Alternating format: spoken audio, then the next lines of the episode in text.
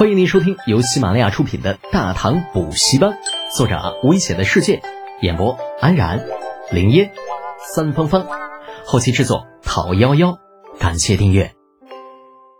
第一百九十一集，杀六子。我在乎，老子很在乎。在老唐的心里发出了一声无声的呐喊，满心不爽的盯了李浩一眼。唐简岔开话题。嗯，那你今天送的礼物是怎么一回事啊？没啥呀，我跟白肉王子私交不错，这些都是顺路带给他的。李浩笑得很是诡异，顿了顿，又道：“当然了，你也可以看成我在用钱砸他。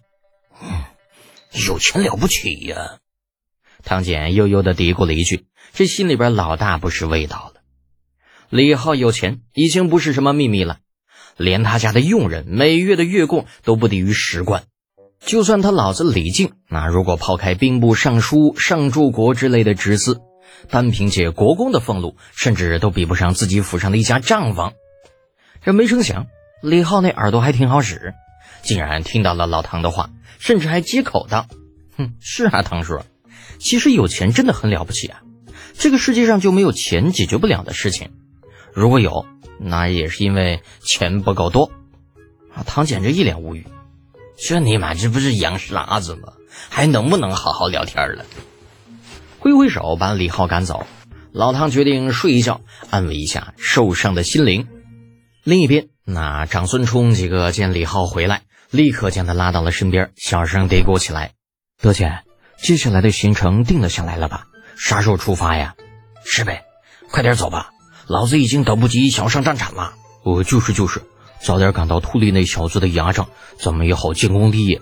老实说，没没想到咱们先下手为强，拿下朔方，让老柴他们无功而返，啊，俺就有些兴奋的夹不住尿。随着小程的声音落下，李浩等人自觉不自觉的与他拉开了一定的距离，那样子就好像怕被他尿一身。这个二货，真以为打仗那么容易呢？那可是要死人的。李浩无奈的看了看三个兴奋到几乎忘了自己是谁的家伙，抽了抽鼻子。哥几个，我必须提醒你们，咱们的任务是保护老唐的安全，其次才是借机拿下朔方。嗯，那都差不多了。你知道，梅三最见不得那些个老货凭借着自立耀武扬威。那这次咱努努力，让他们知道知道啥叫呃长江后浪推前浪，一浪更比一浪浪，前浪死在沙滩上。望着兴奋到几乎不能自已的小程，啊，李浩的脸渐渐变得严肃起来。楚墨，如果你是抱着这样的想法去上战场，那我只能告诉你，我宁可现在让你回去，也不会带你去朔方。程楚墨一呆，急吼吼的说道：“那为啥呀？俺这辈子就等着这一天呢！滚犊子！你才活了几天啊？就是这辈子！”李浩没好气的在程楚墨头上拍了一下。正色对三人道：“你们记住啊，战场不是游戏，也不是玩笑。上了战场，那是会死人的。这次啊，老子带着你们几个出来，就有责任把你们完好无缺的带回去。其他的都是扯淡。所以啊，你们最好死了亲自上阵那条心。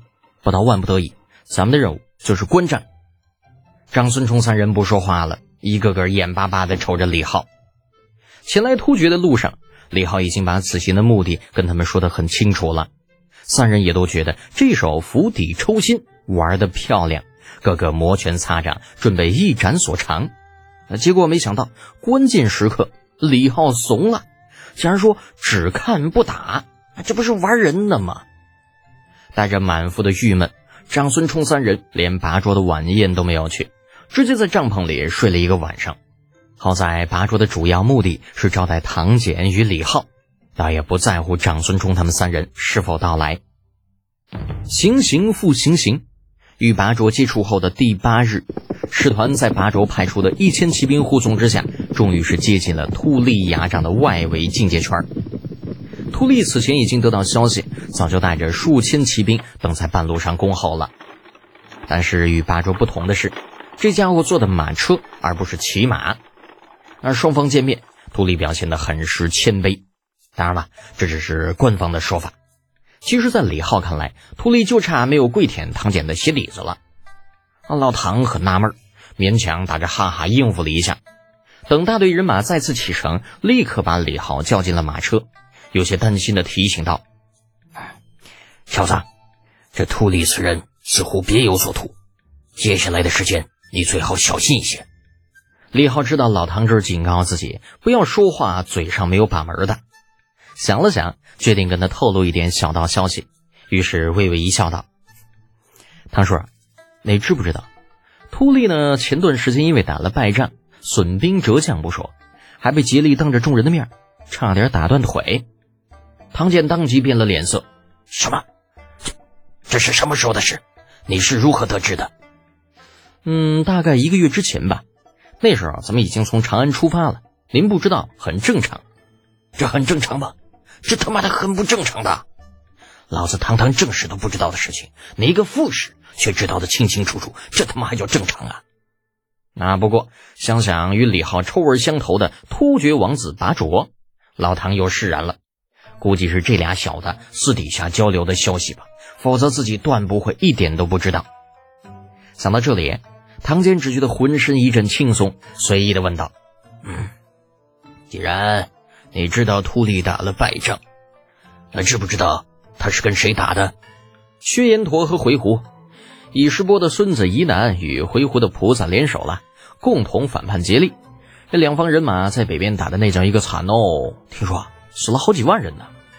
那唐简听得一愣一愣的，这也就是别人家的儿子，那如果是自己的，非把这货掐死不可。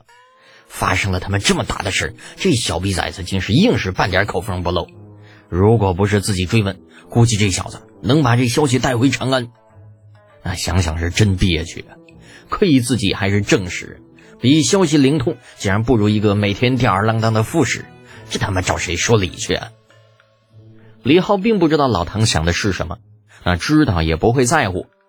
说完自己从历史书上看来的消息之后，又继续道：“秃利啊，本就对竭力霸占草原韩魏有所不满，竭力也知道这一点，故而这次与宣陀和回鹘作战，竭力那小子未必没有借刀杀人的意思。”只是他没有想到秃利能够活着回来而已，秃利应该也看出了这一点，所以他刚刚才会把自己摆到舔狗的位置上，打算背靠咱们这棵大树，等待将来掀桌子那一天的到来。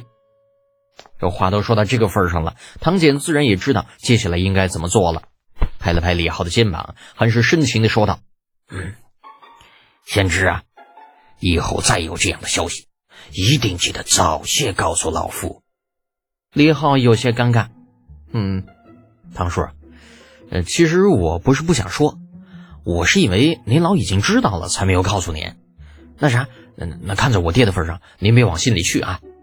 唐建心里这个气呀，可是又没办法指责李浩。嗯，行了，你去忙吧，老夫想静静。嘿，这老家伙，人老心不老，都到草原上来了，还想着家里的小妾。李浩鄙夷的看了唐简一眼，转身从马车车厢里面出来，准备找长孙冲聊一聊。那结果出来之后，发现自己的马不见了。私下里找了一圈，才发现替自己牵马的沙六子竟然不知道什么时候跑到队伍中间去了。这家伙怎么回事啊？怎么一副失魂落魄的样子？莫非是想女人了？也想静静了？那叫过了一个跟在马车边上的亲卫，让他去把沙六子叫过来。李浩皱着眉头想到，这沙六子这个时候啊，甚至自己都不知道自己在想啥。自从刚刚在突利可汗的身边看到那个熟悉的身影之后，六子觉得一切都是那么的不真实。自己找了那个人十年，整整十年呢，结果没有想到，就在自己已经准备放弃的时候，那个人竟然就这么突然出现了。思绪不知不觉回到十年前那个寒冷的冬日，整个草原被冰雪覆盖，寒风呼啸。深入隋朝边境打草谷的突厥人袭击了大同城，并且劫持了大批的汉民。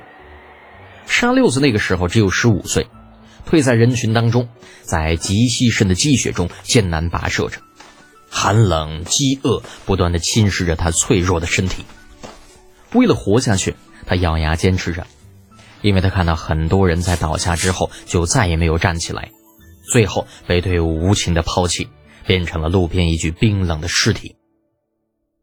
而就在他马上就要熬不下去的时候，面前突然出现了一只洁白的小手，手上带着一块散发着迷人香气的肉干。六子顾不得许多，一把将肉干抢了过来，拼命的往嘴里塞着。身后负责押送他们的突厥人见此情景，提着鞭子就要上来，六子也做好了迎接那一鞭子的准备。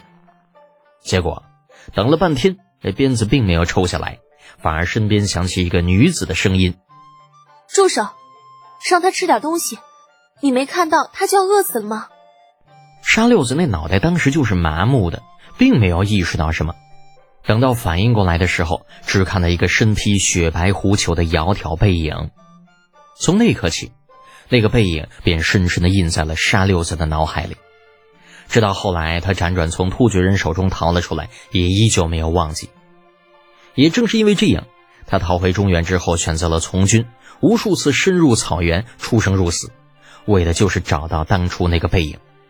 而现在，他找到了，却并没有想到那个背影的身份却是突厥公主。本集播讲完毕，安然感谢您的支持。